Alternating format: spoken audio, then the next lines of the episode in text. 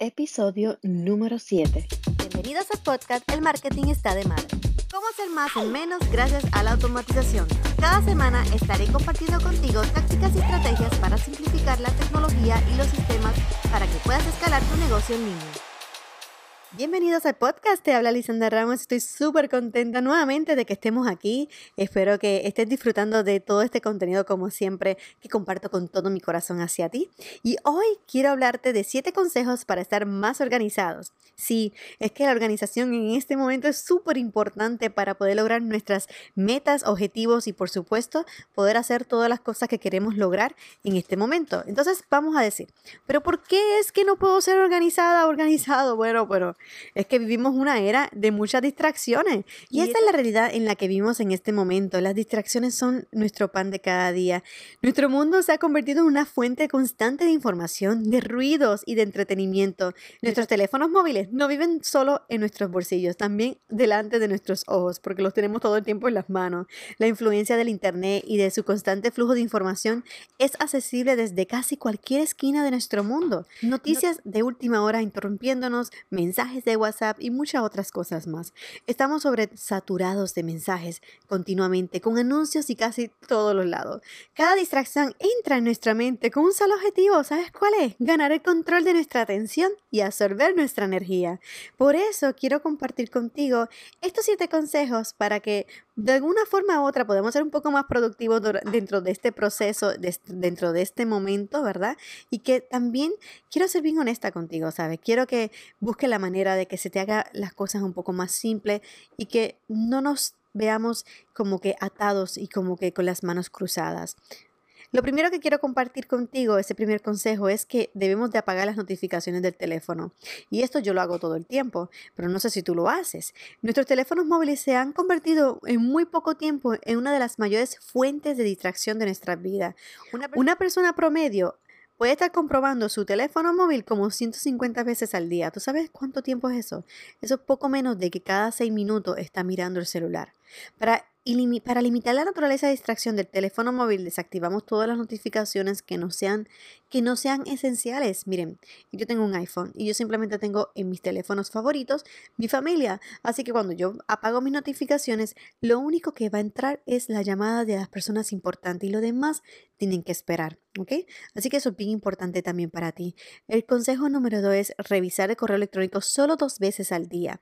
¿Por qué tienes que cada vez que abres la computadora ir a tu correo electrónico o cada vez que coges el celular móvil ir al correo electrónico? Eso te toma mucho tiempo. Cuando tenemos nuestro correo electrónico abierto todo el día, entregamos nuestra atención al mejor postor en lugar de lo que realmente es importante.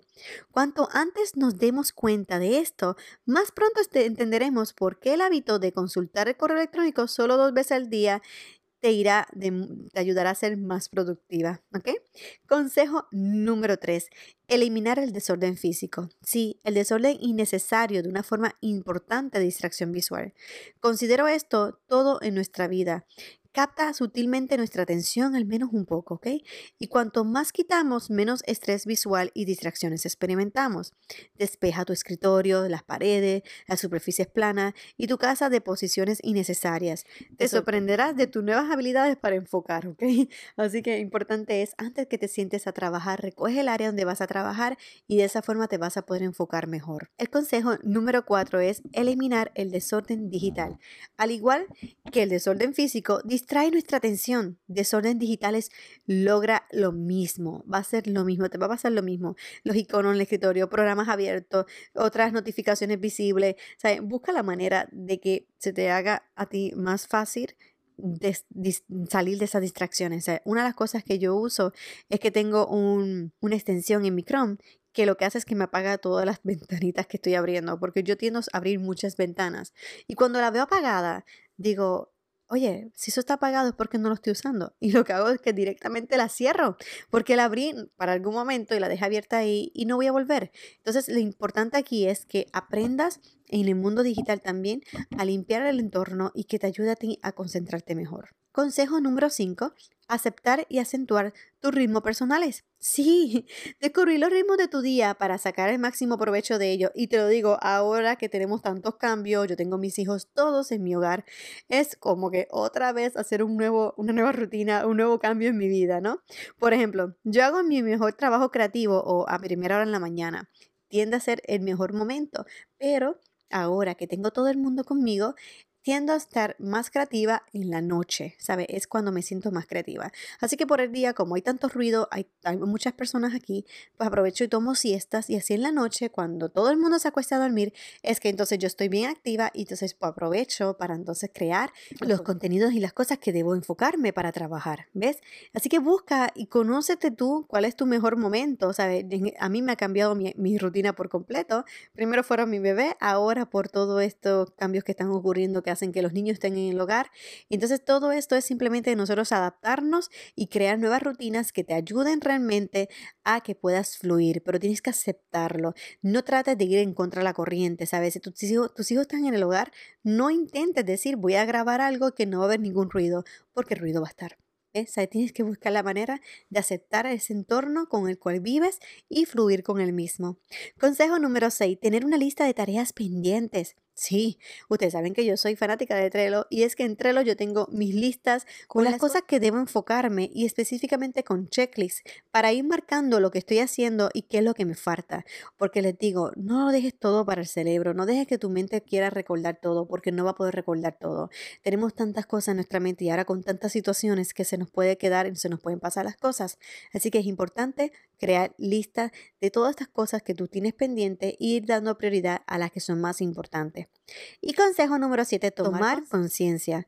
Vamos a observar. ¿Qué estás haciendo? ¿Estás cambiando tarea o estás enganchándote en las redes sociales o estás en otras distracciones?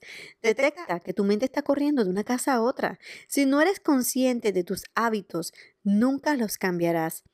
Esta toma de conciencia puede empezar un par de horas al día durante el día o semanas. Estaré atenta a cuáles son tus principales distracciones. Me encantaría que compartas conmigo. Quiero leer los comentarios de este podcast para saber cómo, qué, qué cosas son de estas cosas que te ha puesto a tomar conciencia darte cuenta que, oh my God, estas son las cosas que me distraían. ¿Sabe? Porque a veces no nos damos cuenta. ¿Sabe? Estamos en una vida tan automatizada que no nos damos cuenta de las cosas que influyen en lo que tú haces y lo que no haces. Así que quiero que ahora estés más consciente de tu día a día, de lo que estás haciendo y de esta forma te des cuenta qué cosas podemos nosotros este, mejorar para poder aliviar un poco estas distracciones. Así que espero leer tus comentarios para así seguir la conversación como siempre. Gracias por escucharme y nos seguimos escuchando en los próximos episodios. Ahora es el momento de tomar acción. Suscríbete para que no te pierdas los contenidos cada semana de sistemas, productividad, automatizaciones para tu negocio en línea.